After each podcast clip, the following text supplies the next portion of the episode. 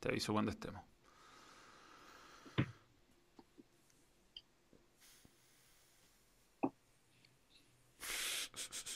Bien, bien. Estamos comenzando la transmisión. Algún problemilla. Siempre hay, ¿no? Siempre hay algún atraso. Pero bueno, esto tampoco es televisión abierta donde importe realmente ser puntual. Eh, estoy con Aldo Rómulo Esquiapacase, ustedes lo ven en este momento. Grande, Aldo, ¿cómo estás? Gracias por, eh, tener esta conversación con Balón Extra. Em, desde tu casa, nos vemos todos los días en realidad en esta misma circunstancia de ángulo de cámara, pero podemos conversar poco en realidad. ¿Cómo te va? Bien, aquí estamos. Estoy. Pues hoy día ha sido un día raro, básicamente, porque hago muchas entrevistas en, la radio y, hoy día me tocaron un par de entrevistas muy, muy fuertes de una enfermera que, se, que le dio COVID y que se salvó y, fue un testimonio que me, impactó mucho. Pero aquí estamos, como todos los días con harta pega, uno siente que tiene más pega ahora que antes porque, porque al margen de todo, la, de todo lo que tiene que hacer, tiene que lavar los platos y tiene que hacer la cama y tiene que hacer un montón de cosas más y queda como, queda como exhausto, ¿no? Sí. sí, yo la verdad eh, estoy aplicando la técnica Larry David para mi, para mi comida. Un plato, un tenedor y no uso nada más que ese plato y ese tenedor, entonces me veo obligado a lavar el plato y el tenedor o la cuchara, que porque si no uno se empieza a acumular, acumular, acumular y, en la casa somos dos, entonces, bueno, la Valentina no ocupa mucho la técnica Larry David, pero yo la, yo la aplico totalmente, o sea, uso, he usado una taza, un vaso, eh, si no me vuelvo loco. yo estoy, mira, estoy toda la mañana encerrado, empiezo, estoy sentado en este escritorio de 9 a 2 ya trabajando para la radio. Cuando, cuando me paro, está mi, hijo adolescente y mi señora almorzando y tengo que hacerme cargo del post-almuerzo, o sea, de lavar, de lavar la losa y de hacer la cocina. Eh, y por lo tanto, termina, o sea, uno termina francamente hastiado y cansado, pero, pero es el único momento que podemos estar más o menos juntos y, y trato de sacarle el mayor.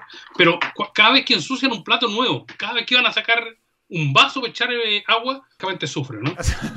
sí.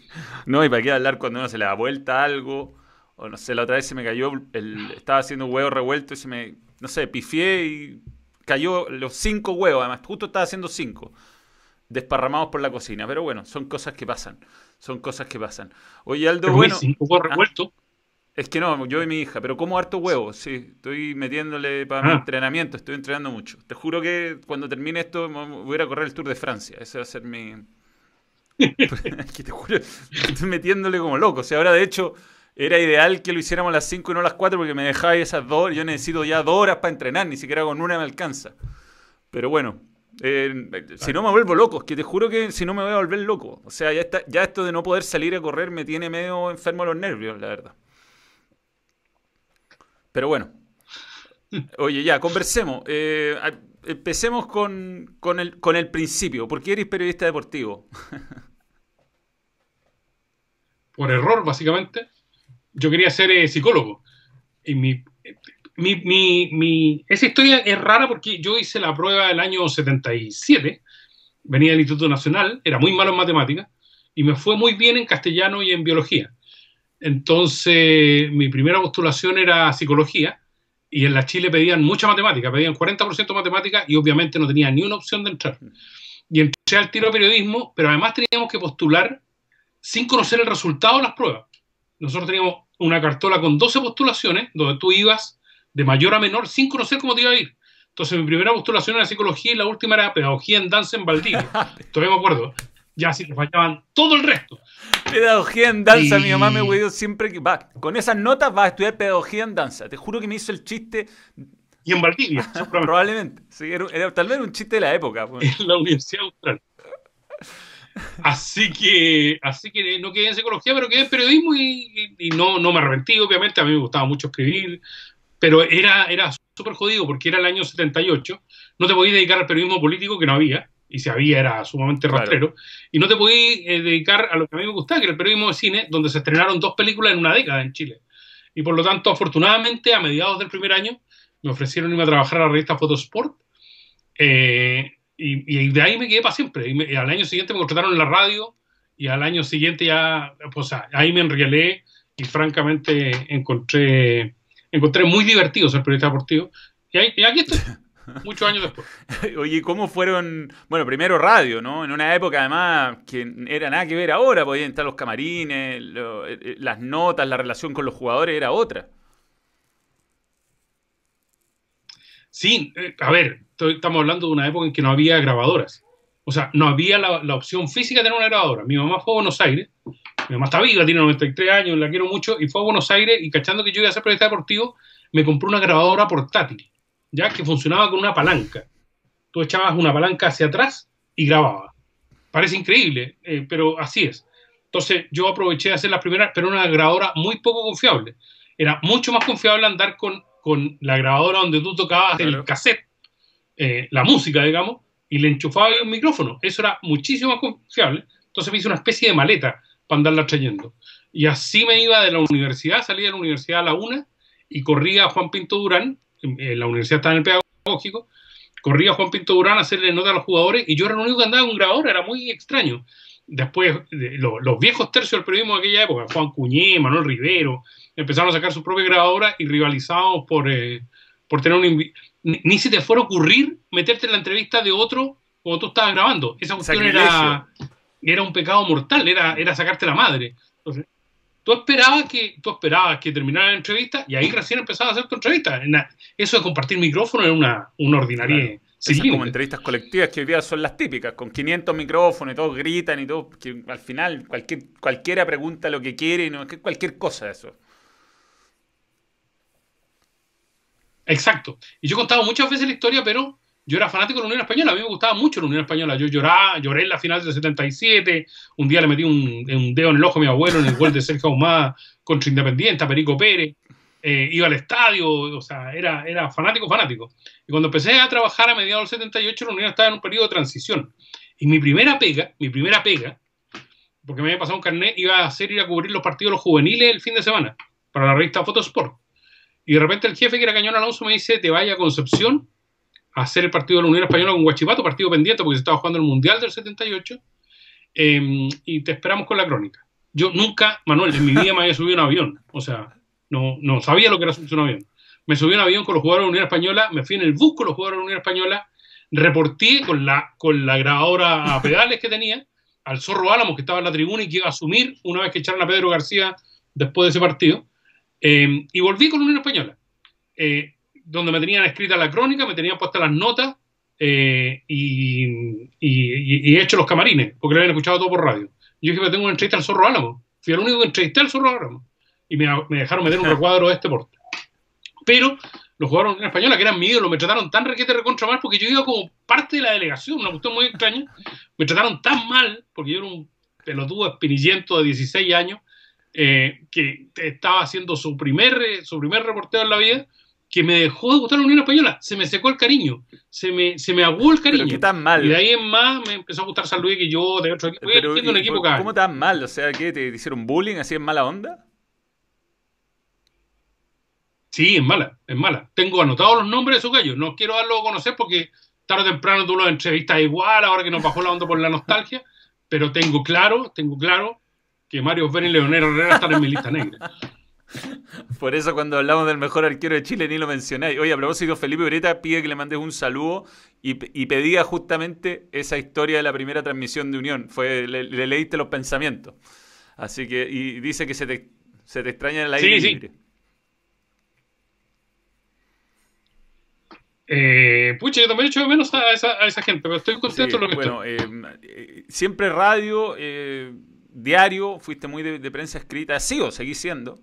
Y empezó la televisión. ¿Cómo fue, cómo fue eso? ¿Cómo llegaste a la tele? ¿Cuál fue tu primer trabajo ahí? El año 91, en un programa que se llamaba Círculo Central, que en aquella época lo producía Bernardo Carrasco, que tenía, era un empresario de la noche. Un empresario de la noche, digamos, que tenía lo conducía Peter de un, un, eh, servicio, o sea, un, nightclub. Ese era su empresario, era un empresario de. Ya. Exactamente, sí. Eh, era muy cómico porque de repente, ponte tú, pasábamos tres meses sin sueldo y tú decías, ya hoy día no voy a trabajar porque me den, me den tres meses. Y el tipo se metía la mano al bolsillo, era como los sopranos. Se metía las manos al bolsillo, sacaba unos billetes todos arrugados y nos empezaba a planchar y te pagaba tres meses y te pagaba cuatro. Entonces te decía, ok, ¿qué vamos hasta el próximo mes. Eh, lo pasé muy bien, aprendí harto en el Caco Villalta y Carlos Caselli, los otros dos panelistas, teníamos que hacer un reportaje a la semana y participar en el programa de debate, pero se acabó cuando Peter postuló a ser presidente de Colo Colo de nuevo. Entonces le dije, me parecía súper mal estar en un programa de un gallo que iba a ser candidato a presidente y renuncié. Y Peter, eh, a Peter le costó mucho aceptarlo. En aquella época tenía un automotor ahí en Vitacura y fui ahí a renunciar y se enojó muchísimo. Muchos años después me iba a pasar lo mismo cuando Sebastián Piñera compró Chilevisión. Eh, y tuve que ir a decirle que yo no podía estar haciendo tolerancia cero si el, si el gallo que me firmaba los cheques iba a ser eh, iba a ser candidato a la presidencia de la República, que podía ser un empresario más y qué sé yo. Y también lo tomaron súper mal y me fui muy peleado de Chilevisión en aquella primera pasada por el canal después de haber estado. tomar esas decisiones. ¿eh? Yo, fíjate que no, no sé si habría podido. Oye, yo, es que yo renuncio más que el Vichy Borghi, bueno, una cuestión que está tan en naturaleza. Pero bueno, bien, estuviste bien. Bueno, es que te has metido en otros temas, tú, no, tú no, no solamente... O sea, a ver, de partida, la época de que tú describí de Colo Colo era una época mucho que hoy día no existe, o sea, ya no hay política. El negro Palma, no sé si lo hablamos en, este, en la entrevista del balón extra, pero me contaban, alguna vez me contó, no sé si fue en un viaje, que mm, a él le tocó cubrir las elecciones y era como una elección presidencial, o sea, tenía debates, tenía campañas por, por Chile, una, elección de Colo Colo era una cosa nada que ver a la de hoy día, digamos. Pucha, yo, yo honestamente, Manuel, no quiero sonar como un viejo choto o algo por el estilo, pero antes cuando había una elección en la NFP, tú te dabas el lujo de hacer un debate. O sea, tenías sentado en un lado de la mesa qué sé yo, a Miguel Lazur y en el otro lado de la mesa a ver Alonso. Tenía ahí gente, gente que, que no tenía o sea, estaba Rolando Molina, ponte tú, me, me, acuerdo las entrevistas previas que asumiera en la NFP y eran entrevistas profundas donde tú le preguntabas por planes, por proyectos, por, por eh, su relación con los clubes y todas esas cosas. Y hasta hace no mucho, ¿ah? eh, eh, me tocó conducir un debate con en Canal 13 para la elección de, de Harold Mayne Nichols con Mella, el me acuerdo de, eso, Gerardo Mella. Y fue un, y lo televisamos. O sea, eh, había, eh, tú, tú, tenías la opción de hacer un debate con los que iban a ser eh, candidatos a la presidencia. Hoy día eso es impensable, o sea, es absurdo.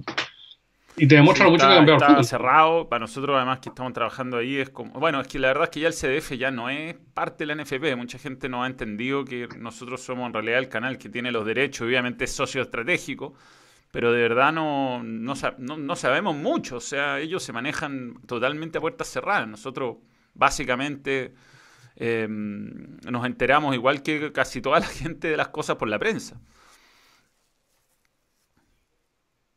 Sí, bueno, pero eh, digamos que en todo ámbito de cosas, no solo en el ámbito de la dirigencia, cuando yo recuerdo entrevistas célebres a, entrenadores de la selección que estaban peleados conmigo. Una vez entrevisté al Cabezón Vena en la mitad de una cancha no me voy a olvidar nunca esa entrevista, eh, antes de la Copa América del 89, del 89, 87, 87 creo. Em, y estábamos eh, del 87 en Córdoba. Y el cabezón estaba peleado conmigo. Y me llevó a la mitad de la cancha, eh, tiró él una toalla, se sentó arriba de la toalla, yo estaba sentado arriba del pasto, y prendió una radio donde estaban transmitiendo el discurso del Papa. ¿Ya? El Papa estaba visitando Chile y lo puso al lado de la grabadora. Y yo le decía, pero Orlando, estoy grabando. Bueno, que quiero escuchar al Papa, te decía, pero si estamos en, la mitad de una entrevista. O sea, peleado a muerte, con actitudes francamente reprochables, los tipos igual te daban una entrevista. O sea, te iban a hacer una entrevista imposible, pero igual te la daban. Entonces, me parece, me parece que lo que pasa hoy, donde hay que pedirle, por favor. Acabo de leer que Reinaldo Rueda hizo una charla para el Barcelona. ¿Ya?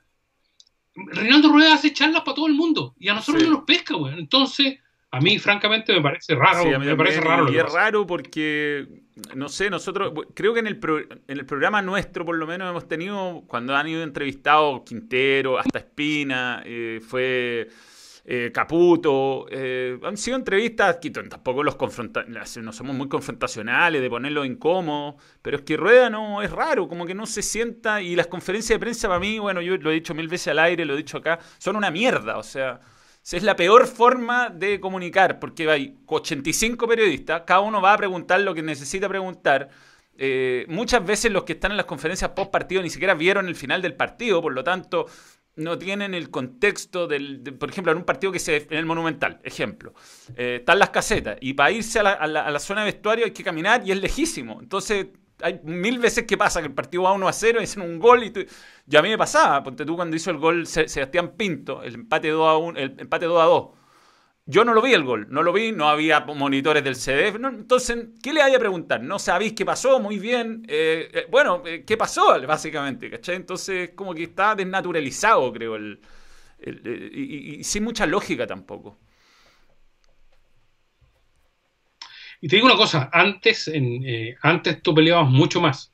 Las peleas eran más intensas, más profundas, más violentas, más groseras. Mis peleas con el Tata Riera fueron fueron, o sea, eh, son inolvidables. Pero ¿sabéis qué? Eh, cinco días después te lo volví a topar y estáis reporteando y tú sabéis que el te tenía mala y tú le tenías mala y todo el cuento, pero, pero te atendían. Eh, era, era una suerte de ejercicio súper saludable con los dirigentes, las mochas eran gigantescas. Ahora yo siento que la relación es, más, es mucho más fría, es mucho más distante, pero que tú tienes muy poca opción de acercarte a los personajes y de saber la verdad. Si básicamente una entrevista es para aclararle a la gente un montón de cosas. Tú no haces una entrevista para satisfacción propia. Yo realmente me tengo algún pudor porque nuestro programa, como, como tú dices, es un programa, un programa técnico, un programa a rato amable, de un programa, y, yo tengo la sensación de que hay, de que todavía hay esa rémora de que, de que no, porque me va a preguntar este guatón y va, y va a ser confrontacional. Que es una cuestión que también es muy injusta porque uno pregunta nomás. Yo no, yo no soy muy de pelear, ni soy muy confrontacional, pero la gente le tiene miedo a las preguntas hoy día. Mucha gente le tiene mucho miedo a las preguntas. igual, ojalá que este, como esta nueva forma que han salido un montón de entrevistas y entrevistados cambie un poquito esa dinámica. Si francamente era. Sé que la única entrevista que encuentro que son más o menos buenas son al borde de la cancha. A veces los reporteros nuestros sacan, sacan buenas declaraciones. Que en caliente y, el mejor lugar y de repente algún mano a mano con un entrenador después del partido. Pero, pero va quedando poco de eso. Va quedando. poco. antes se metían a la cancha a preguntar durante el partido, era una locura. Es que uno entiende que la entrevista buena es cuando el gallo está atragantado por decir algo. Y cuando hoy día el gallo está atragantado por decir algo, qué sé yo, el jueves a las 4 de la tarde agarra el celular y lo pone en las redes. Mm. Lo pone en Twitter, lo pone en Instagram, lo pone ahí. Pero claro, la gracia es que cuando sale, sale del partido, sale de la instancia del juego, sale de la confrontación, muchas veces está caliente y aprovecha, aprovecha esa condición para hacer la única declaración que yo creo que es verdadera, la declaración en caliente, que puta, se trata de evitar por todos los medios, eh, incluso en, los canales, o sea, hay una serie de protocolos, protocolos FIFA, que terminaron por cercenar esa opción de que el jugador. Más, ya saben quién va a hablar, ya mandan en, los partidos, ya están designados Barcelona, qué sé yo. Oye, acá máximo tres toques. Oye, entre paréntesis, Felipe Ureta me pidió un saludo tuyo, si por favor lo puedes saludar a Felipe. ¿Ya? Pero por supuesto, Felipe Ureta es algo de nuestra, nuestra niña Ureta del canal, ¿no? Es una muy, muy buena pregunta. internet está guateando, Internet está guateando. ¿Tú me escucháis? No, no, es el mío, no, es el mío. el, mío Pero va viene, va viene. No, si es algo de la niña Ureta, tendrá que aclararlo. Tendrá que aclararlo. Máximo tres. Sí, sí. Sí, fue un guateo típico de BTR. Em, ¿No hay una contradicción, te pregunta Máximo Tres Toques, política al trabajar para el Mercurio o deportes es un mundo aparte? Eh, ¿Mm? Contradicción política. Pucha, eh, Lo hace ¿quién hace Máximo Tres Toques se llama el, usuario. Máximo, mira, la máxima contradicción, o sea, si, tuviera que decirte contradicciones, fue em, el año 1987, cuando yo trabajaba para el diario La Nación, que en esa época era diario de gobierno. Nos llevaron a hacer una revista, Manuel, una revista que se iba a llamar, eh, que era, iba a ser Triunfo, pero que se iba a vender aparte del diario. Y contrataron un montón de gente, a Igor Ochoa, a Julio Salviat, eh, y, ahí empezaron a trabajar Felipe Bianchi, Harold Mayne Nichols, eh, Hugo Marcone, y a medio camino decidieron que era un proyecto demasiado caro y decidieron dejarnos para el diario. Y yo me quería morir trabajando para la Nación en la época, pero el, equipo comandado por Héctor Vega era tan bueno, tan increíblemente bueno, yo aprendí tanto que decidí quedarme. Con tan mala cueva que Héctor se fue a Buenos Aires a dirigir una revista que iba a hacer competencia del gráfico y yo quedé de jefe de deporte de la Nación. Y el año 87 me gané el premio al, era el centenario de la Nación y me gané el premio al mejor periodista del diario de la Nación. Eh, paralelamente, yo trabajaba para la revista Análisis, bajo seudónimo, ¿ya?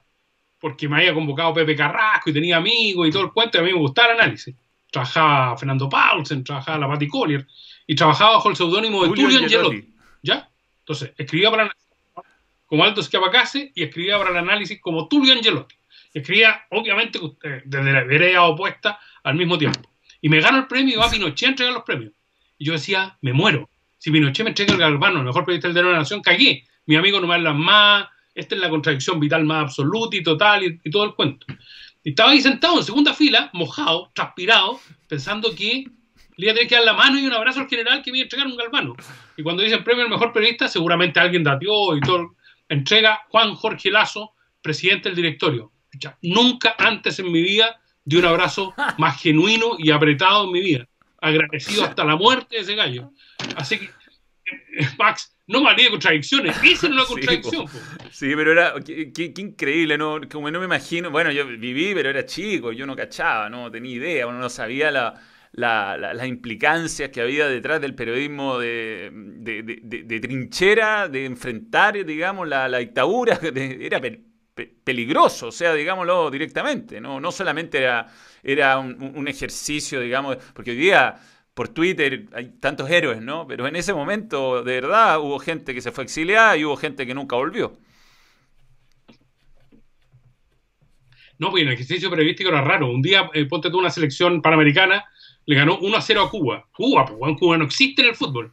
Y querían que lo lleváramos en portada. ¿ya? En portada del diario. Chile le gana por 1 a 0 a Cuba en fútbol. Yo decía, pues, estaba exagerando un poco y todo el cuento. Una larga discusión, me acuerdo, eh, en una mesa larga con Sebastián Bertolone, que después era un distinguido periodista del, del, régimen. Yo, de hecho, me voy de la Nación cuando cambian al, cuando cambian al director y me agarré porque en el Mundial de 1987, el Mundial Juvenil, el discurso de inauguración no lo hizo Pinochet, lo hizo el ministro del Interior, que se llamaba Ricardo García.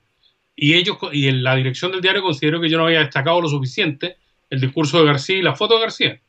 Y García iba como iba, iba en una foto y en una lectura de foto, que yo creo que más que suficiente. El diario consideró que no se había lucido eh, al, delegado de gobierno en la inauguración y me o sea, discutimos y yo dije, ya sabes, aquí estamos. y una vez más renuncié. Te puedo hacer una larga lista de todas mis renuncias. ¿Esa fue tu primera renuncia? Renuncié al análisis también. No, renuncié al análisis, renuncié a la nación, renuncié al análisis. En una historia que me enfrentó con Fernando Paulsen porque erré en un dato ahora lo voy a contar sin Fernando Paulsen.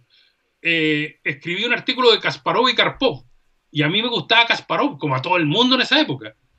Y justo, justo cuando viaja eh, la dirección de análisis a pedirle plata a Fidel Castro, a Cuba. Em, y obviamente le mandaban el análisis. Llegan a Cuba y Fidel Castro lo único que le habla es del artículo que ustedes han publicado, chicos, sobre Kasparov y Karpov. A Fidel Castro le gustaba Karpov. ¿Y sabéis qué? Le habló durante una hora y media de ajedrez y esto lo único que quería hablar de política, de financiamiento, un montón de cosas más. Cuando llegaron me reputearon. Fernando se había quedado acá. Yo cometí el error de decir que había ido. Me recontra requete reputearon por un artículo que había escrito y porque el comandante lo había puteado a ellos. Y dije, esto es impresentable, me voy, bueno, y me fui.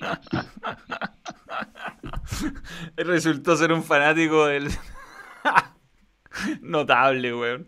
Puta que. Con Fidel, Fidel. A mí, a mí alguna vez viví algo similar cuando en TVN me echaron y estaba su excelencia, weón, en, mirando el programa con Jaime de Aguirre y yo puteé al aire porque no. Bueno, es larga historia, pero dije que no estaba en mi contrato y pum, al día siguiente estaba fuera. Malos momentos para reclamar. Oye, pero ¿qué otras renuncias así históricas tenías? sí. ¿Célebre?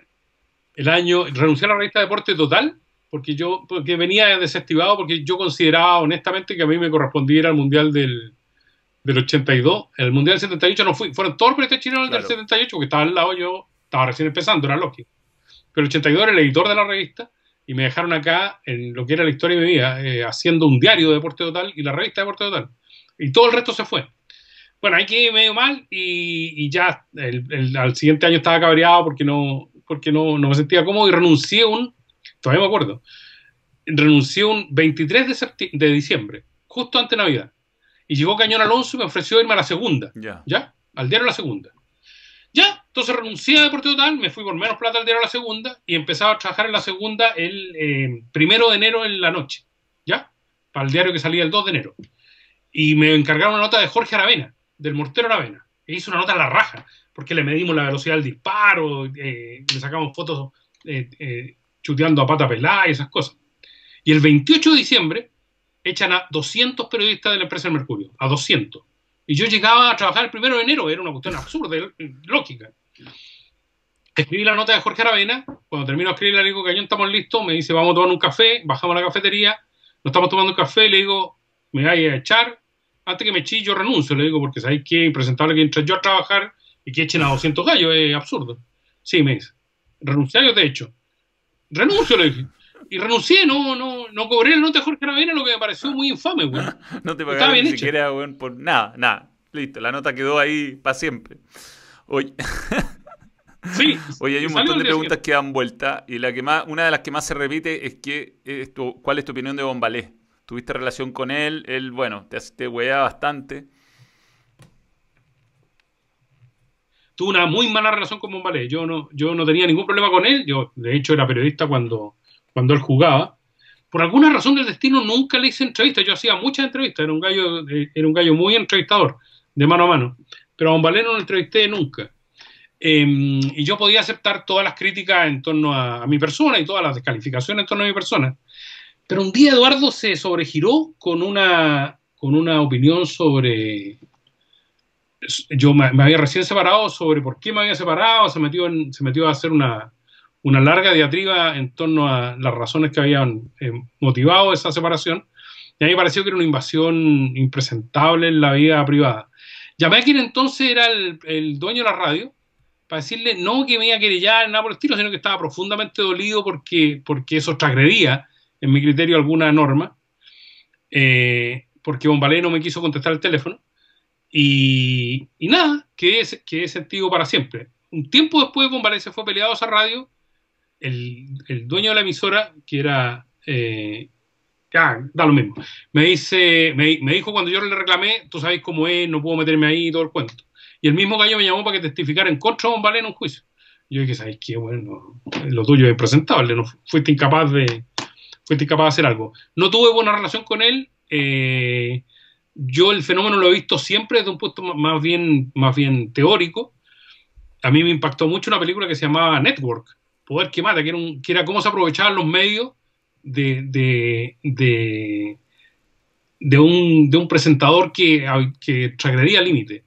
Y yo creo que los medios en Chile se aprovecharon de Bombalé, se aprovecharon de Bombalé y lo llevaron hasta, lo llevaron hasta, hasta una frontera que era, que era muy delicada y que yo creo que él cruzó. Pero yo no, no lo responsabilizo a él, yo responsabilizo a los medios que sabiendo su condición lo, lo, lo llevaron, a, lo llevaron a ese límite. Y, y, me da mucha pena por él, pero tengo que ser muy honesto y muy franco, a mí siempre me molestó lo que hizo. Creo que, creo que no respondía a, a ningún a ningún tipo ni de conocimiento técnico, ni de análisis futbolero, ni nada por el estilo. Era pura mala leche nomás.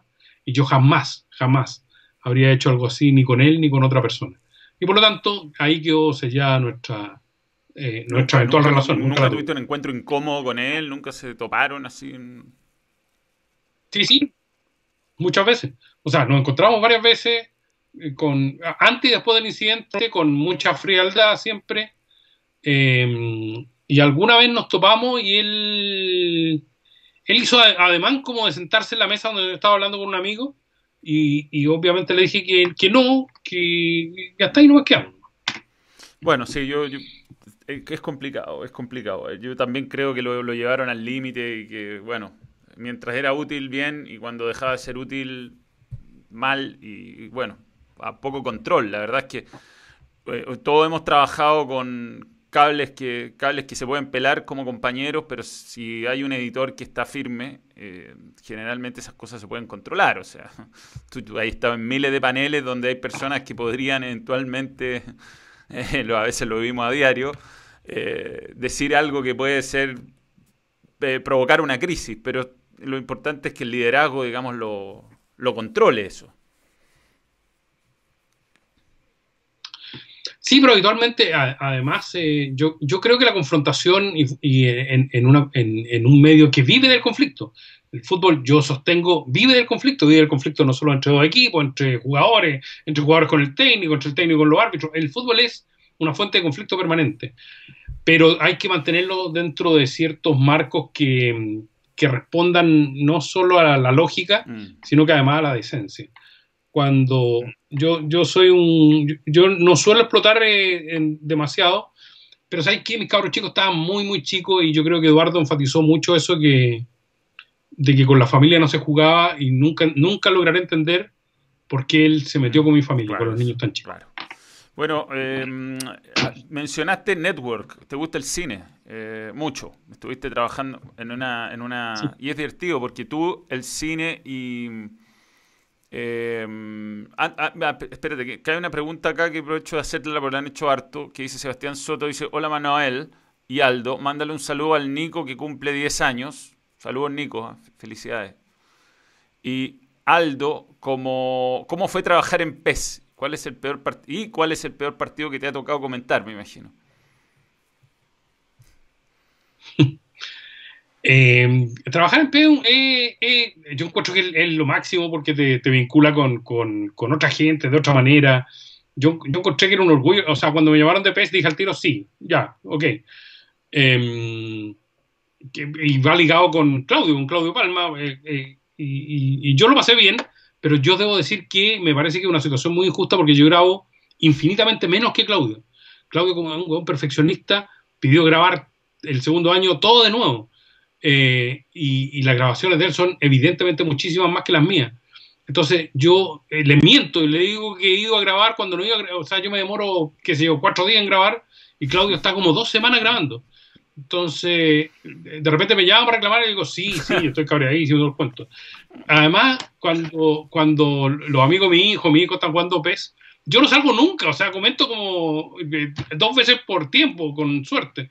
Entonces encuentro que, ha sido injusta la relación laboral de, de, mi parte con PES con respecto a Claudio. Cada vez que nos encontramos le digo, bueno, vos más plata, yo no, no tengo cara. Y el partido más malo que he comentado, yo, yo tengo, mira, yo he comentado muchos partidos malos, he comentado muchos partidos técnicamente malos, me he equivocado muchos partidos. Yo soy un güey que me equivoco mucho. Me equivoco mucho porque, porque estoy pensando en cualquier cosa, porque me desconcentro, porque basta cualquier tontera para estar pensando en... Entonces me equivoco en... pucha, el otro día comenté el Mundial del 74, por ejemplo. Y dije que Rolando García, que tenía súper estudiado, súper dateado, jugaba en la U de Conce queriendo decir que jugaban Deportes Concepción. Entonces me llegó una chorrera de mensajes, no jugaba en la Universidad de Concepción, un equipo que no existía en el año 74, pues, Pero ya, eh, eh, son, son cuestiones que, a mí me afectan mucho. Me he equivocado de manera grosera, me he equivocado de manera poco grosera, me he equivocado en partidos súper importantes, pero me equivoco y me equivoco mucho y me deprimo mucho y me, me, torturo mucho. Pero el partido más malo, en mi criterio, fue el Maracanazo, el partido del Condor Roja en el Maracaná. Yo trabajaba para la radio gigante y creo que yo y la gente que, manejaba esa transmisión tomamos pésimas decisiones, pésimas decisiones, en términos de cómo cubrirla, de qué manera, eh, en qué momento cortábamos. Em, y yo quedé con la amargura de ser reportero, de tener que correr por, la, por las entrañas del Maracaná para para reportear eso, de meterme al camarín de los brasileños equivocadamente, de ver a Roberto Rojas encima de la camilla ensangrentado, pero radialmente hizo un trabajo de morondanga ese muy, muy malo y a, mí francamente me ha, torturado desde entonces hasta ahora. Me como por el hecho de, de, de, sentirte engañado en el fondo, de no, no, haber sido capaz de detectar que había pasado algo raro, o sea, algo distinto a lo que estaban diciendo ellos. No, fíjate, no. Ahí viví, yo he revisado muchas veces la transmisión que hicimos para esa radio, yo digo que la bengala no le pega, yo tengo el convencimiento que no le pega hasta que lo veo en el camarín ensangrentado, ahí me convenzo de nuevo, después me desconvenzo, después la esquina de, Marín con, con Condel, trabajamos la gigante con Caselli, con Carlos Caselli. Carlos Caselli, Roberto Roja y yo estamos parados en esa esquina. Y Carlos le dice, Roberto, cuéntanos la verdad. ¿Te cortaste o no te cortaste? Y Roberto Roja, mirándolo a la cara, le dice, Carlos, ¿cómo me podéis preguntar eso? Te juro por mis hijos, te juro por mis hijos que me pegó. Y yo parado ahí en Condel con Marín dije, Claro. Aunque jura por sus hijos no puede estar mintiendo, honestamente. Y una vez más le creí. Entonces, a mí me cuesta mucho perdonar a Roberto Rojas. Yo me he agarrado muchas veces porque yo a Roberto Rojas, eh, ya en un, momento, en un momento de debilidad, le podéis perdonar que se haya cortado la cancha del Maracaná. Pero no podéis perdonar que en, la soledad de un diálogo con un amigo, que era Carlos Caselli, el tipo le haya dicho, te juro por mis hijos que me pegó. Yo creo que ahí, ahí ¿qué daño hizo? ¿Qué daño? Qué daño le hizo a una, genera a una generación de jugadores. Y en una generación, aparte de una generación buenísima, porque teníamos a, Zamorano. piensa que Bolivia clasificó al Mundial 94, podríamos haber ido nosotros tranquilamente. O sea, pero matado de la risa. Pero que además le hizo un daño grande. Se acabaron revistas en aquella época. Yo trabajaba en. Era mi segunda época en el deporte total. Y el golpe que, provocó Roberto Rojas fue tan, fue tan grave, tan profundo, que se acabó la O sea, la gente dejó de confiar en el fútbol. Eh, tuvo un, profundo rechazo a la cuestión futbolística y las ventas bajaron de una manera eh, eh, escandalosa. Escandalosa. y, me acuerdo porque era otra vez Héctor, Héctor Vega el director y veíamos las cifras cada, cada semana. Entonces, después del, después del maracanazo se fue así la venta de revista y, sencillamente a mí me dolía que se, se acabara un medio pero fundamentalmente me dolía que la gente no lo creyera. Fue, fue algo, bueno, parecido a lo que pasó con la eliminación de Rusia, aunque no es, esa es, una cuestión más deportiva, pero desde ese momento hasta ahora, el otro día lo hablábamos con Solabarrieta, eh, se fue todo a pique. se han cerrado áreas deportivas completas. Eh, nada, ha, significado eh, muchas pérdidas de trabajo y eso es eso como que cuando pasa, nosotros, bueno, eh, o sea, en el fondo esos días son muy tensos, uno está muy enojado porque uno sabe que viene, que va a quedar la cagada después, o sea, laboralmente y hay familias y, bueno, y es como que no es solamente perder un partido de fútbol y en este caso, bueno, fue, fue espantoso. ¿Te he contado alguna vez la historia de, de Miguel Ángel Neiro, no?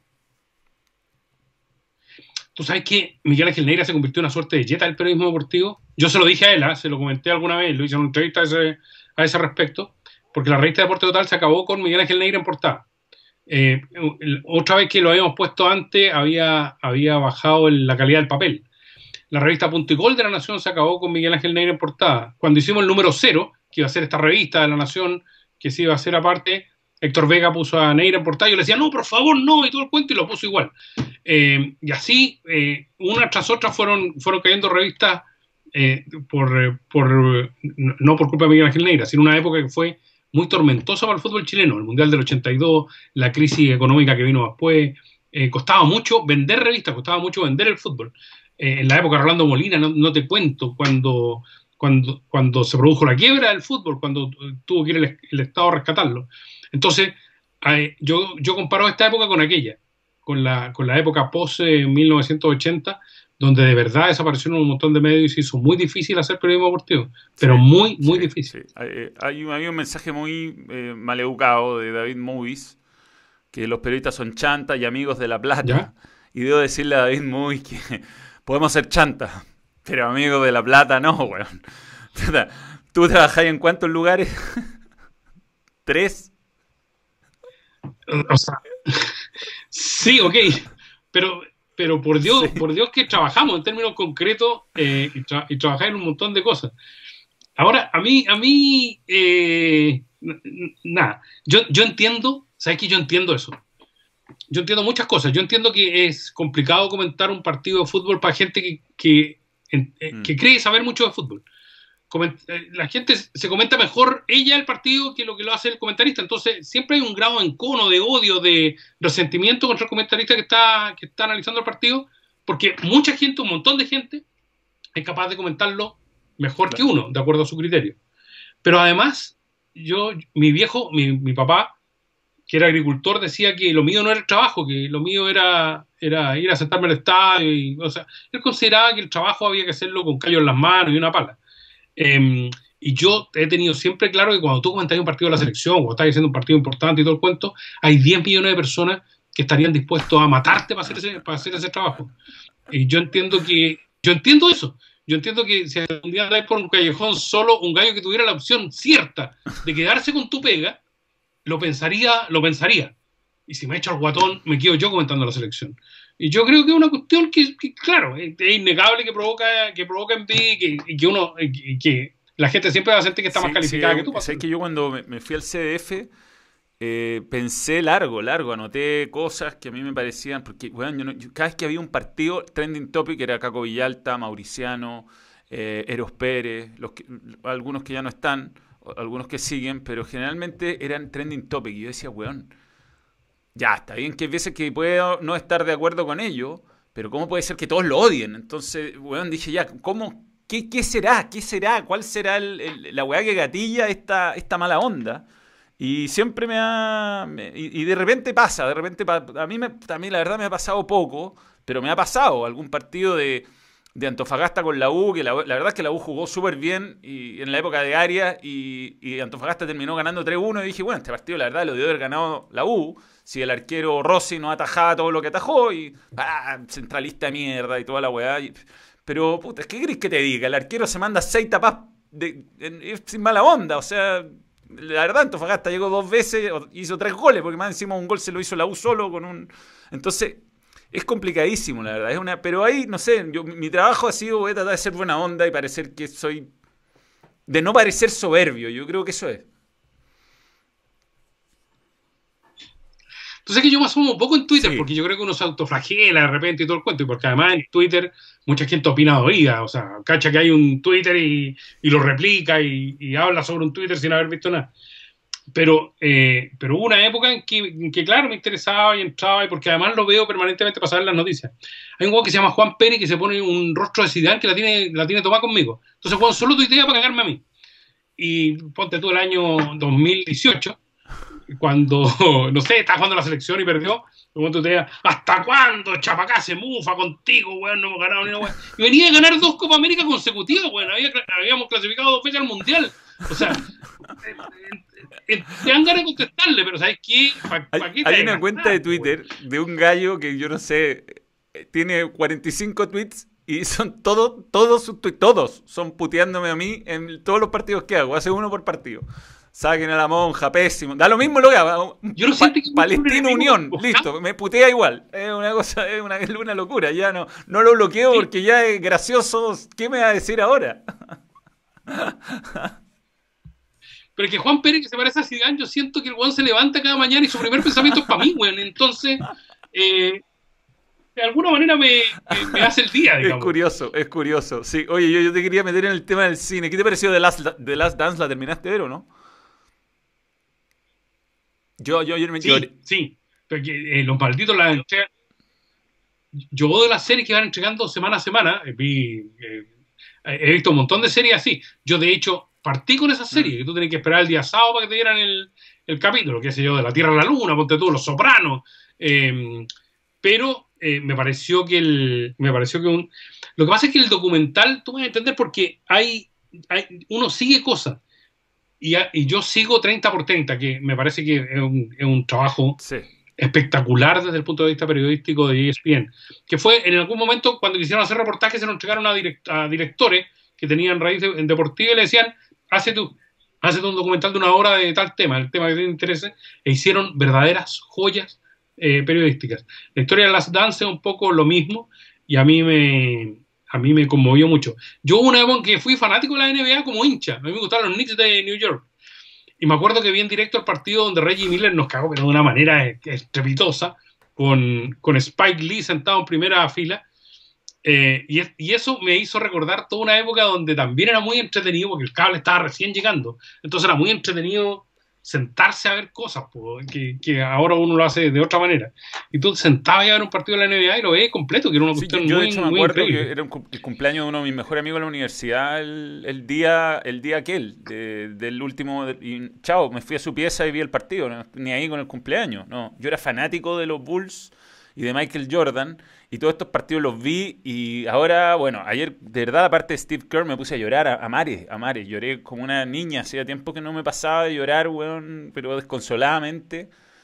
Eh, y tener que pararlo, porque fue lo encontré demasiado emotivo, no me lo esperaba nada, actor secundario. Yo decía, ¿por qué le dan tanta bola a Steve Kerr? Ya está bien, técnico del equipo campeón o del equipo varias veces campeón, pero Claro, el huevón tenía una historia muy potente detrás que yo la verdad la desconocía.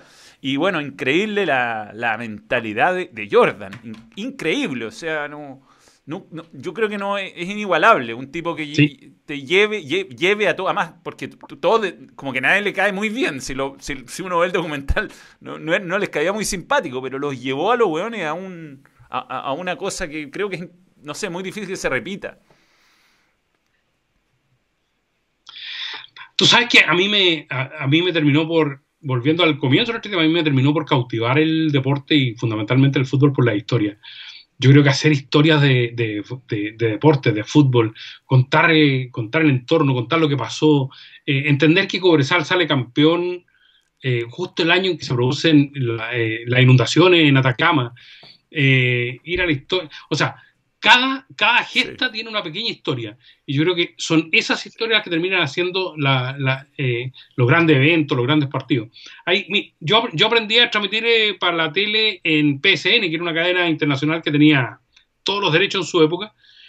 Y, gracias a Sebastián Domínguez, uno de, uno de mis maestros que había trabajado durante mucho tiempo precisamente transmitiendo la NBA para, para, para ESPN.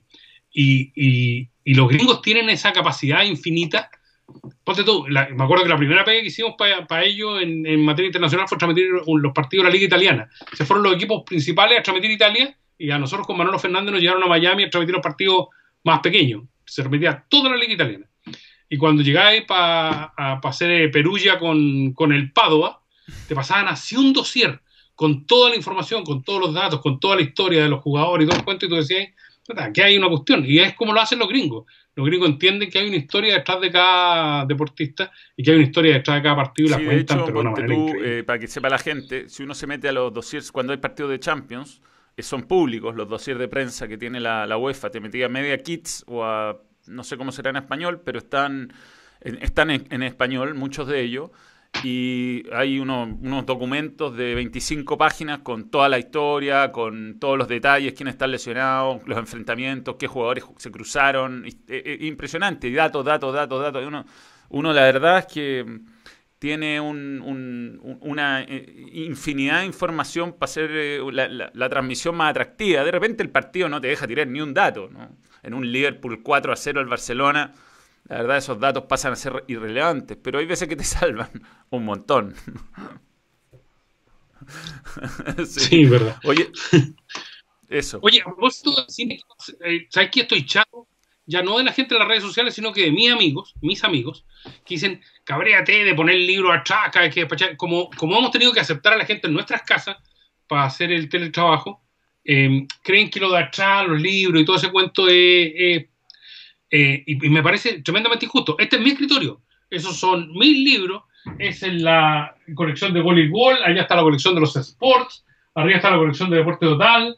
Eh, en el living de mi casa he salido alguna vez para el noticiero una cuestión que parece ser de abogado y en la revista Estadio. Arriba del estadio está Zigzag, eh, está la base y está todo el cuento.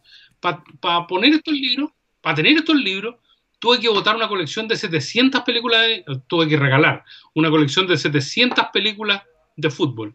Tuve que sacar todos mis libros de cine, tuve que sacar todos mis libros de literatura de cuando cabros chicos que a mí me gustaban mucho.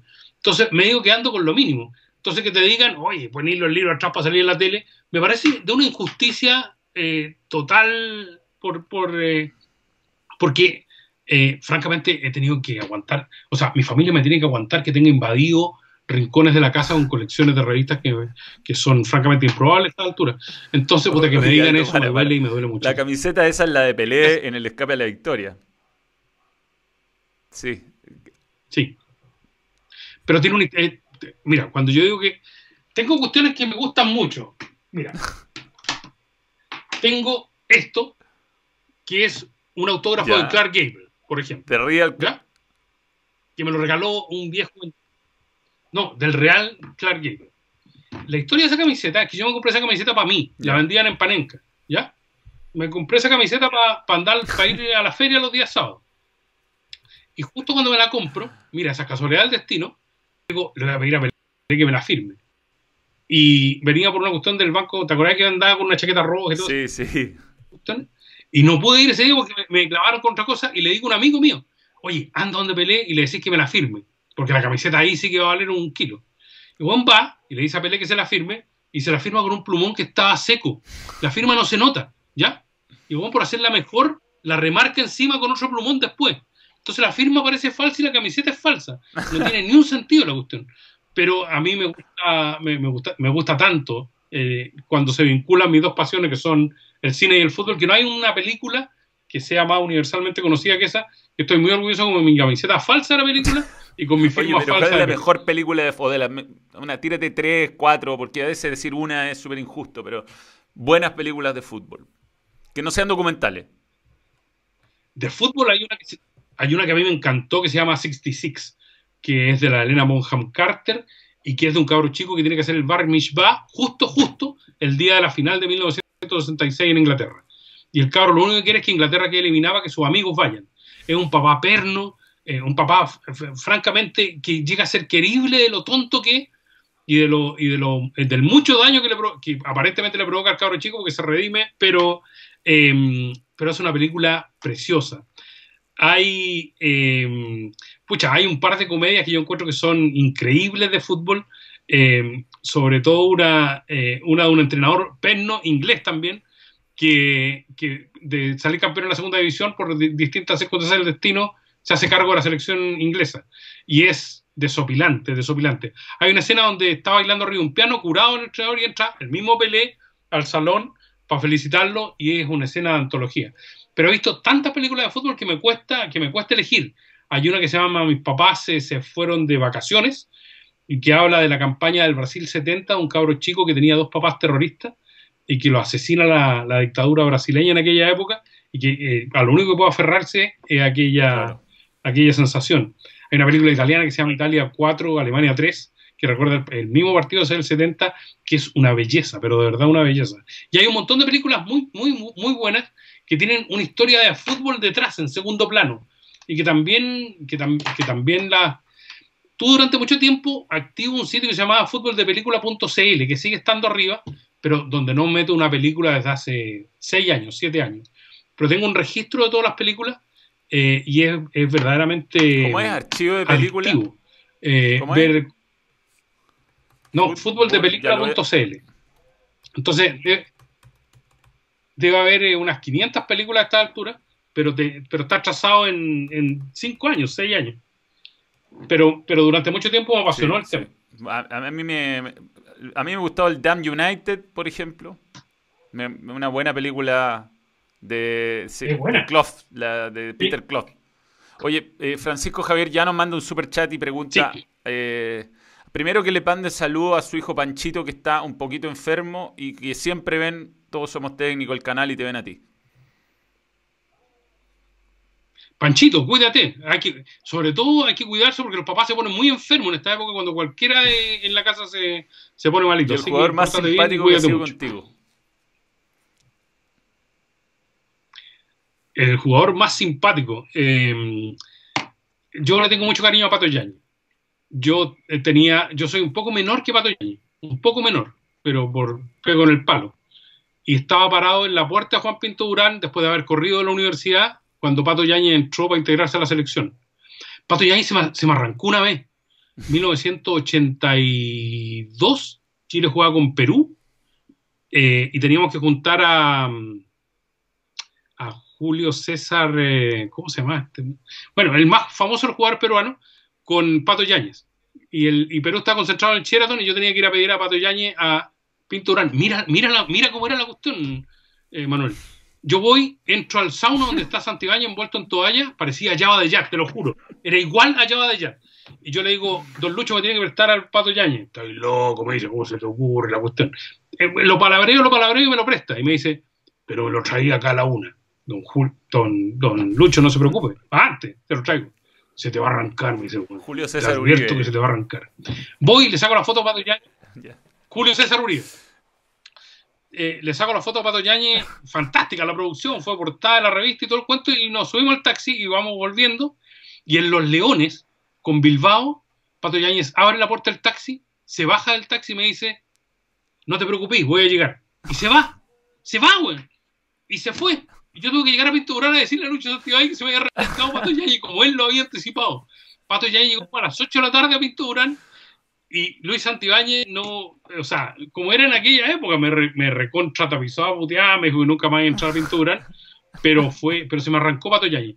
Yo con él, ten- y después fuimos compañeros de trabajo en las clasificatorias rumbo a Sudáfrica 2010, Y, fue un encanto, fue un encanto compartir los partidos con el pato. El pato es y yo lo quiero mucho. El pato, ¿sabes qué? También era, es de cuando comentaba en el CDF tenía como comentarios negativos y, y yo no, a veces como que no lo entendí, no, o sea, hasta conocerlo no entendí que Pato Yañez no dice nada en serio. nada, nada de lo que dice. Sí, con la gente que conoce, con la gente que no conoce. es, demasiado. Eh, eh, aparte, eh, ¿sabéis que de esas personas te ha tocado viajar con él probablemente? Que es impresionante, son magnéticas. Que donde va le piden fotos, la gente se vuelve loca, la señora, a la señora le brillan los ojos. es súper. Es, un gallo súper. es un ídolo, pero, pero no sé tiene como un, aura, ¿no? ¿No te, ¿No te pasó? ¿No te llama la atención? Eso a mí me llamaba la atención cuando viajé con él. A Pato eh, eh, tú sabes que una vez lo, operaron sin que estuviera en la revista Deporte Total, le sacaron una foto convaleciente de una operación que se tenía que hacer un día domingo y la revista salía el martes. La operación se postergó y Pato Yain salió operado en la revista el martes, pese a que no se había operado porque se había postergado la operación y él contaba cómo se había sentido y todo el cuento. El pato se prestaba para cualquier juego periodístico, pero para cualquiera. Entonces fue una mentira que quedó impresa. Quedó impresa con foto. Sí, me sentí muy. Bueno, me sentí mareado cuando volví. Era increíble. Em, pero tengo que hacer una mención también a Carlos Caselli. Yo con Carlos no solo le hice muchísimas entrevistas mientras jugaba, no solo lo disfruté como hincha, siendo, siendo el jugador de la selección, y yo todavía no era periodista, pero después compartimos muchísimo tiempo muchísimo tiempo trabajando juntos.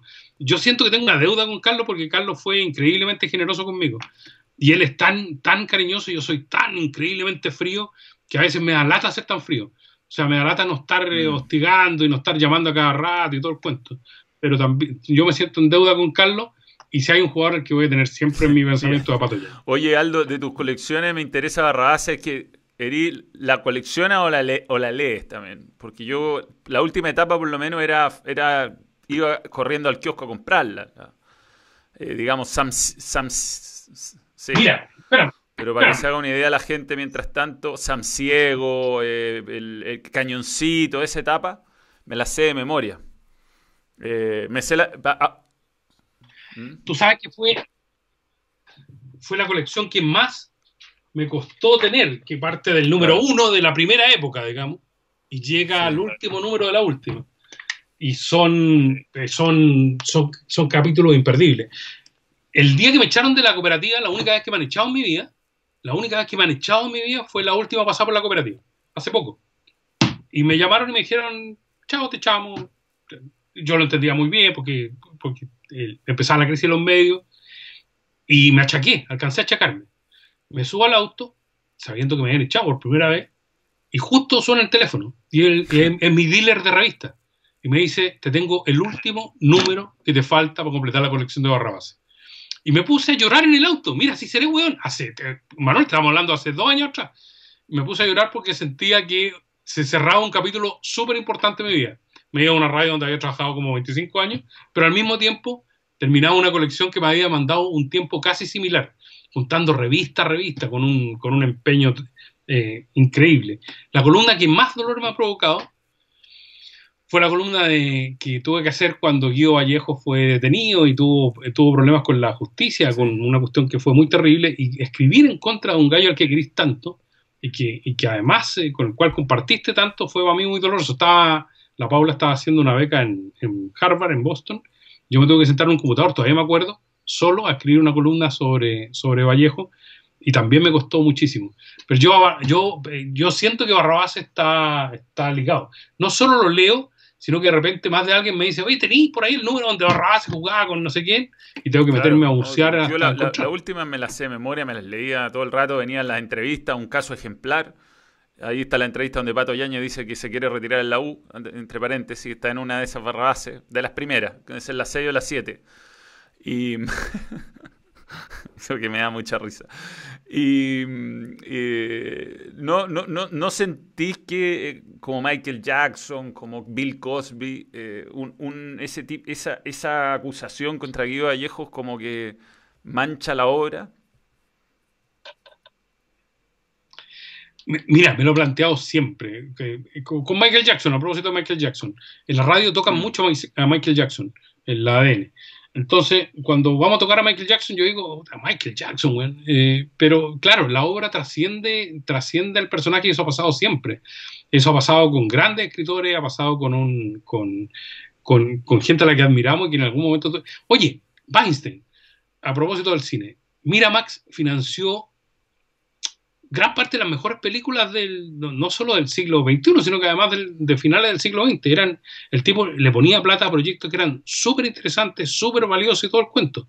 hay una miseria de tipos, de acuerdo a lo que nos enteramos después, pero lo que hizo Miramax por el cine, o sea, no se puede ni olvidar ni sepultar. Entonces, claro, con, con Guido Vallejo me pasó un poco lo mismo, pero... Em, pero con una, con una salvedad. Yo a él lo conocí en, en la época del Hotel Foresta, yo, la colección la armé de cero, yo no tenía cero barra base, porque los que compré yo en mi época se perdieron. Entonces tuve que empezar a armarla a poco. Y él me ayudó, pero muchísimo, y además conversábamos largamente. Una de las conversaciones, que a mí es otro tema al margen del autor y su obra, es que no había mujer en barra base. Estaba la señora Mr. Pipa, que ya pasaba, pero no, no había mujer. Entonces una obra que de puro hombre también era, era rara. Entonces yo le decía, bueno, ¿por qué no inventó un personaje? Me decían aquí que ni se pensaba. o sea, a lo mejor fuiste influencia en ese capítulo donde hicieron como un campeonato, o sea, un equipo como de básquetbol femenino. hay, hay un capítulo. Sí, pero inventaban chicas, cuestiones mamá... raras para meter mujeres. Hay un último capítulo. La mamá de Pirulete, el, secreto de Pirulete, un capítulo pésimo, que Pirulete como que está con, sus papás se van a separar, no sé, tomó un, esta es la última revista Barrabás, la última. Y sale la polola de Pirulete. Entonces tú decís, pucha, ya, finalmente, finalmente comprendieron que tenían que meter un personaje, eh, pero ya, ya estaba absolutamente desvirtuado. Y la polola de Pirulete es un, capítulo imborrable de la historia de Barrabás. Aquí la tengo porque es el número 222, además. Salió, salió después. Me acuerdo que sí, poco personaje. ¿Y tú, para ti Barrabás, cómo se para, Aldo? 4-3-3, eh, porque para mí es mono, roque, laterales, los centrales Pelusa y, Ciruela, Bototo volante contención, 8 chicos, 10, 10, 10 guatón en la mitad y arriba 3 punteros, Torito, Pelado y centro delantero Pirulete. Sí. Sí, 4-3-3. Digamos que a mí siempre me gustó Torito, Pirulete le tenía cierto, cierto rechazo. Eh, pero, pero claro, el personaje entrañable para mí fue siempre, más allá de la admiración que le tenía a Torito, que era, era, era mi héroe en la revista, el, el, bullying permanente que le hizo Guido Vallejo a Guatón era, eh, porque Guatón era la encarnación del Toby Vega, seamos honestos. Era desordenado, era chacotero, era indisciplinado, todo el cuento, pero era un personaje entrañable. A mí, Guatón, francamente, me, parecía, me parecía lo Aparecía en partido importante, Guatón. Sí, sí. Bueno, Aldo, nada, nosotros. Pero un equipo donde cabían todos. Fíjate en los defectos físicos. Estaba chico que era chico, estaba guatón que era guatón, estaba, eh, estaba pelado que era pelado. O sea, se enfatizaba el defecto físico. Estaba Palmatoria que era, que era negro. O sea, era un equipo donde cabían todos. Cabían, cabían los ciegos, cabían los chicos, cabían los, los malos. Entonces era un equipo donde tenía, había todo, menos las mujeres. Las de mujeres hecho, no está, eh, eh, cara de auto, suplente, suplente, pelucón. unos personajes que eran unos suplentes incomprobables que de repente jugaban. Muñeco, el arquero, eh, pata de palillo, que era una, el arquero, tenía tres arqueros Barras, era una locura. Y, y, los, y, los, y los periodistas, Pancho Matraca, Segatini, que, que, hablaba con falta de ortografía, y el comentarista que era Tato Plumilla. Sí. sí y con Z. Como que decía. Sí. Sí, exactamente. Y yo conocía muchos periodistas para decir. Pero bueno, divertido, divertido. Oye, Aldo, ya tenemos que hacer Todos Somos Técnicos. Hay un montón de preguntas que nos están haciendo que la verdad es que las vamos a contestar en Todos Somos Técnicos. Así que, eh, eh, ¿qué vamos a hacer? Eh, Claro, que como qué opinamos de lo que dijo Vidal. Por favor, para eso está, todos somos técnicos. Déjenos temas para el, programa. Pero ha sido difícil. Digamos en favor nuestro que llevamos remando esto hace rato. Hace rato llevamos remándola sin que se jueguen partidos. Todo un programa de análisis de partidos que no tiene partidos para analizar hace meses. Sí, fíjate, y, además con un par de dificultades que las mm. podemos decir aquí, pero no las podemos decir en el programa. Yo encuentro que hacer un programa en, eh, online implica un, ordenamiento en términos de opiniones que desbarata cualquier cosa. Tú no puedes interrumpir. Por más ganas que tenga, cuesta mucho porque es donde se traba el programa. Entonces, es un, es un tren de opiniones que muchas veces pierde, pierde sentido, pierde atractivo, porque opina uno, después opina el otro. Y tú que tienes que dar la vuelta completa para, que, para llegar a ti. Lo mismo vale para las entrevistas y esas cosas. Y pese a todo, la cosa sobrevive y, resiste. Em, pero al mismo tiempo, yo creo que lo que, lo que, lo que más se echa de menos esa opción de interrumpir con los ojos. Este es un programa de poco interrumpir, digamos, a los muchachos les gusta mucho que nos interrumpan, pero esa, esa cosa de interrumpir con una claro. como, como, como diciendo, ¿qué, qué tontera estáis hablando? Bueno, o sea, algo por el estilo no se puede a través de, a través de, de, la red, digamos, de, hacer un programa por internet. Y esa cuestión yo creo que es lo que más hecho de menos yo del programa. Hecho de menos la interacción en términos de la demanda, del modo, de la reacción. y aparte de otra cosa técnica, no se escucha muy bien lo que dicen los otros. Hay muchas veces que no se escucha. y a mí me empiezan a hablar, porque a mí me, en mi retorno me hablan. Entonces hay veces que yo y de repente me quedo callado. Manuel me dicen, yo, weón, no escuché lo que dijo. ¿Qué, qué voy a decir? ¿Qué digo? Pero bueno. Es que yo creo que para la gente, para la gente lo que haces, lo que haces tú, lo que hace el conductor del programa habitualmente, no, no es cabalmente entendido porque uno tiene que estar prestando la atención a todo lo que pasa alrededor, pero además a un gallo en la oreja. Y el gallo en la oreja siempre tiene vocación de comentarista siempre tiene vocación de animador. El weón que tenía en la oreja siempre quiere tu puesto, siempre lo quiere, porque él está convencido que diría cosas más inteligentes que tú, en el momento más oportuno que tú, y contaría mejores chistes que tú. Entonces, es un gallo que está animando paralelo contigo. Y que es una cuestión, yo lo hice, ¿ah? lo, hablo del conocimiento. Yo me desesperaba cuando el sapo conducía el Zoom deportivo porque yo quería hacerlo a 25 por hora a esa hora de la noche, los días domingos, y el sapo se tomaba su tiempo. Entonces, sé de lo que te hablo. Yo creo que el, el gallo que está en la oreja es un programa aparte que hace. Él, es por lo que te pagan. Básicamente yo creo que eh, te pagan por escuchar a que, que, oreja, que no me pierdo totalmente lo que está pasando porque me habla tanto y me bueno, aparte que tú cachai que, que nuestra oreja le gusta opinar, le gusta, harto, harto le gusta. Por eso, es, un, es un es un comentarista que, yo lo escucho, me habla, me habla, yo no lo pesco, yo no lo pesco. Yo el 95% de las cosas que me propone que diga no las digo, no pienso, no, o sea, no, weón, dila tú, ven acá y dilo, yo no voy a quedar como ya. Entonces no la digo yo, yo escucho y escucho la, al Toby Vega que está al lado, lo escucho como le dicen a él que lo diga. Y hay veces que hasta el Toby no la tira. O sea, cuando las del Toby Vega ya han pasado como tres filtros. cuando tiene esas bombas que muchas son de él, pero hay otras que son de, de A, de Tito. Pero han pasado por filtro. Pero tú sabes que yo tuve oreja en, eh, en, la última tentación a Julio César Rodríguez. Y Julio César Rodríguez ya quería animar su propio programa. O sea, imagínate lo que era, lo tenerlo en los. y después tuve al Cabezón Hidalgo en un programa del 13, que, o sea, que estaba entrevistando y te tiraba unas preguntas que, o sea, ni, ni curado las hacía, Y el tipo te estaba bombardeando de preguntas impreguntables. No, te caga, porque no escucháis lo que te estás diciendo. Y más encima, eh, cuando tú no le haces la pregunta que te dicen, eh, se enojan, po, weón. ¿Pero por qué no le dijiste? Yo, weón, no le puedo preguntar eso, weón, es incómodo, no. Déjame, déjame tirarle tres preguntas más antes de llevarlo para allá, ¿cachai? en fin. Ya, oye, Aldo, tenemos que hacer todos somos técnicos, vamos a empezar a llamar quizá.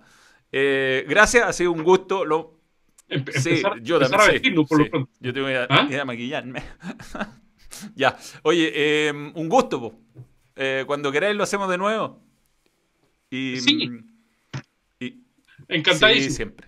Gracias, Aldo. Ahí está Aldo Rómulo. Chao, Aldo. Y yo voy a cortar rápido la transmisión porque la verdad es que tenemos poco tiempo. Así que eso solo para contarles ahora en el final qué viene. Em, el jueves va a estar Ezequiel Daray, el corresponsal de Fox en la Bundesliga. Va a ser él el invitado. Yo creo que no hay nadie de Latinoamérica que sepa más de Bundesliga que él. Y el viernes Marion Reimers, que ha relatado algunos partidos de Bundesliga y que fue, es amiga mía, estuvimos juntos en Buenos Aires, tenemos hartas historias para contar, así que vamos a tener un jueves y viernes dedicado a la Bundesliga en el balón. Y mm, eh, mañana no he decidido qué voy a hacer. Porque mi idea era que Ezequiel saliera mañana y hacerlo del jueves, así que quizás mañana hago lo del jueves y el jueves hago a Ezequiel Daray. Y eso va a ser muy bueno, muy bueno. Obviamente le voy a preguntar por el blondo arpo. Sin dudamente. Eh, muchas gracias a todos los que comentaron, buena onda. Y eh, eh, bueno, aquí estamos. poniéndole el pecho a las balas. Pato Yañez, le voy a hablar, le voy a hablar a Pato Yañez. Es fácil, no es fácil. No es fácil. Como ustedes podrán ver. Bueno, muchachos, stop streaming. Y, ah, bueno, vienen vídeos nuevos, grabamos el fin de semana. Tuvimos que grabar dos veces porque uno se dio cuenta que la cámara estaba fuera de foco. Bien. Y mm, son buenos los vídeos, que, muy buenos. Muy bueno. Viene un balón del futuro, ese es el próximo. Y mm, después otro. Otro vídeo de los habituales. Eso es, señores. Un gusto, ¿ah? Nos vemos. Stop streaming.